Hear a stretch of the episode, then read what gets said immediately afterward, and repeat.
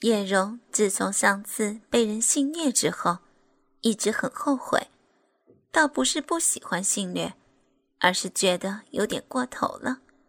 虽然玩的十分尽兴，可是让高跟鞋的鞋跟深深的插入了自己的逼道，导致逼道受损发炎，连续休养了几个月才完全好。这期间不仅不可以性交。甚至连手淫都不可以，真是亏大了。叶蓉是名牌大学研究生毕业，供职于这家世界五百强企业。她工作能力出色，长相甜美，身材火辣，平时深受管理层里的成功男士们爱慕。可她并不喜欢这些彬彬有礼的男士。反而喜欢厂区里那些粗俗的男工，尤其是在做爱中。他很反感那些出于对女性的尊重而不敢动粗的男人。叶蓉的性爱很独特，她喜欢由男人来支配自己、作践自己、羞辱自己，甚至是伤害自己，感觉自己就是男人胯下的一只小绵羊，任人宰割。显得自己特别楚楚可怜。如果男人不够大胆，叶蓉还会不由自主地鼓励对方加大胆量和尺度，做出更危险、更刺激的动作来折腾自己，而自己就会更加兴奋并陶醉其中，直到被干得全身发软才过瘾。一年几个月无法性交，对叶蓉来说。是一件非常痛苦的事儿。有时忍不住摸出电动鸡巴，想干自己一番解解渴。又想到如果这么干了，很可能导致自己的骚逼永远不能恢复。于是，一次又一次忍了下去。为了避免自己春心荡漾，叶蓉几个月来尽一切可能不与那些工人打交道。免得引起自己的欲念，同时为了防止好色之徒侵犯自己，叶蓉穿衣也保守起来。加上天气渐冷，她干脆以工作制服为主，同时不再打扮自己，尽量不引起男人注意。临近过年时，叶蓉的心情大好，主要是因为去医院检查。医生已经明确告诉他，他已经完全恢复了。叶蓉激动的差点喊出来，真想马上就找个男人好好的安慰一下自己。但叶蓉是个聪明谨慎的女人，虽然检查结果是好的，但最好还是再养上一段时间。上次伤得太重，好不容易养好身子，可不能太急。以后可不能像上次那么疯狂。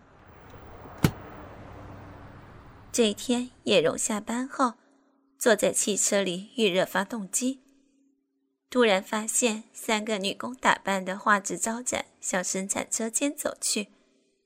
叶蓉感到奇怪，现在已经下班了，他们干嘛去？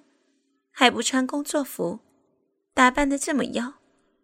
于是果断下车，喝住他们：“喂，你们几个去哪儿？”三个女工被他吓了一跳，可是看了看代表叶蓉身份地位的高管制服，又支支吾吾不敢说话。问你们话呢？这么晚去生产车间干什么？今天又没有加班任务？我我们没有去啊，只是在。这里走走。一个胆大的女工回答道。另两个赶紧附和：“没事儿，别在厂区逛什么逛，要逛到大街上逛去。”好的，好的，我们到大街上去逛。一个女工忙拉着另外两个人朝外走，可是人家还在里面。另一个女工犹豫着看了一眼生产车间。别管他们了，快走吧。三个女工很快逃掉了。叶蓉目送他们离去，心里却不断想着，到底谁在里面。他不由得看了一下生产车间，然后向里走去。进到车间后，叶蓉发现整个车间都没有开灯，但车间办公室却是亮着灯。他更加奇怪，大胆的走了进去。车间办公室的设施很简单，一套车间办公主任的办公桌椅，一张破旧的长款皮沙发，一部空调。现在空调的暖气开得很大，很热，而沙发上坐着三个长得凶神恶煞般的男人，一直不怀好意地盯着他。叶蓉不清楚他们是什么人，你们是谁？我们是提货的。说话的是个肥头肥脑的家伙，他像是个头。怎么就你一个人？你活儿怎么样？叶荣感到一丝危险，这些人可能是来采购产品的长途货车司机。由于公司产品好，在北方供不应求，许多来自北方的长途货车司机喜欢现金提货，然后运回北方赚取差价。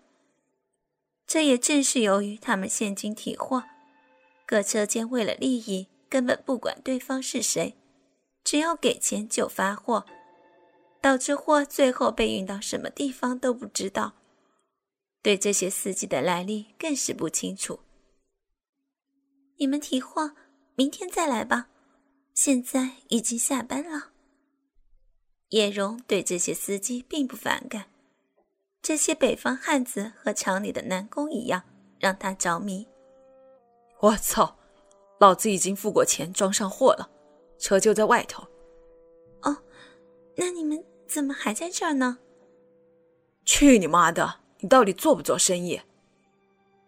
肥头肥脑的人有点生气，突然站了起来，一把将叶蓉拽了过去。叶蓉呀了一声，立刻被他抱住。这真是个强壮的男人。你，你放开我！叶蓉感到害怕。不停地推着这个男人，可这一切完全是徒劳的。他怎么可能斗得过这个壮汉？操！你们这些女工，装什么圣女？难道老黄没有给你钱？我可是一分没少的付过了。叶蓉恍然大悟，原来自己被当成卖淫的女工了。早就听说厂里有些女工晚上会出来当小姐。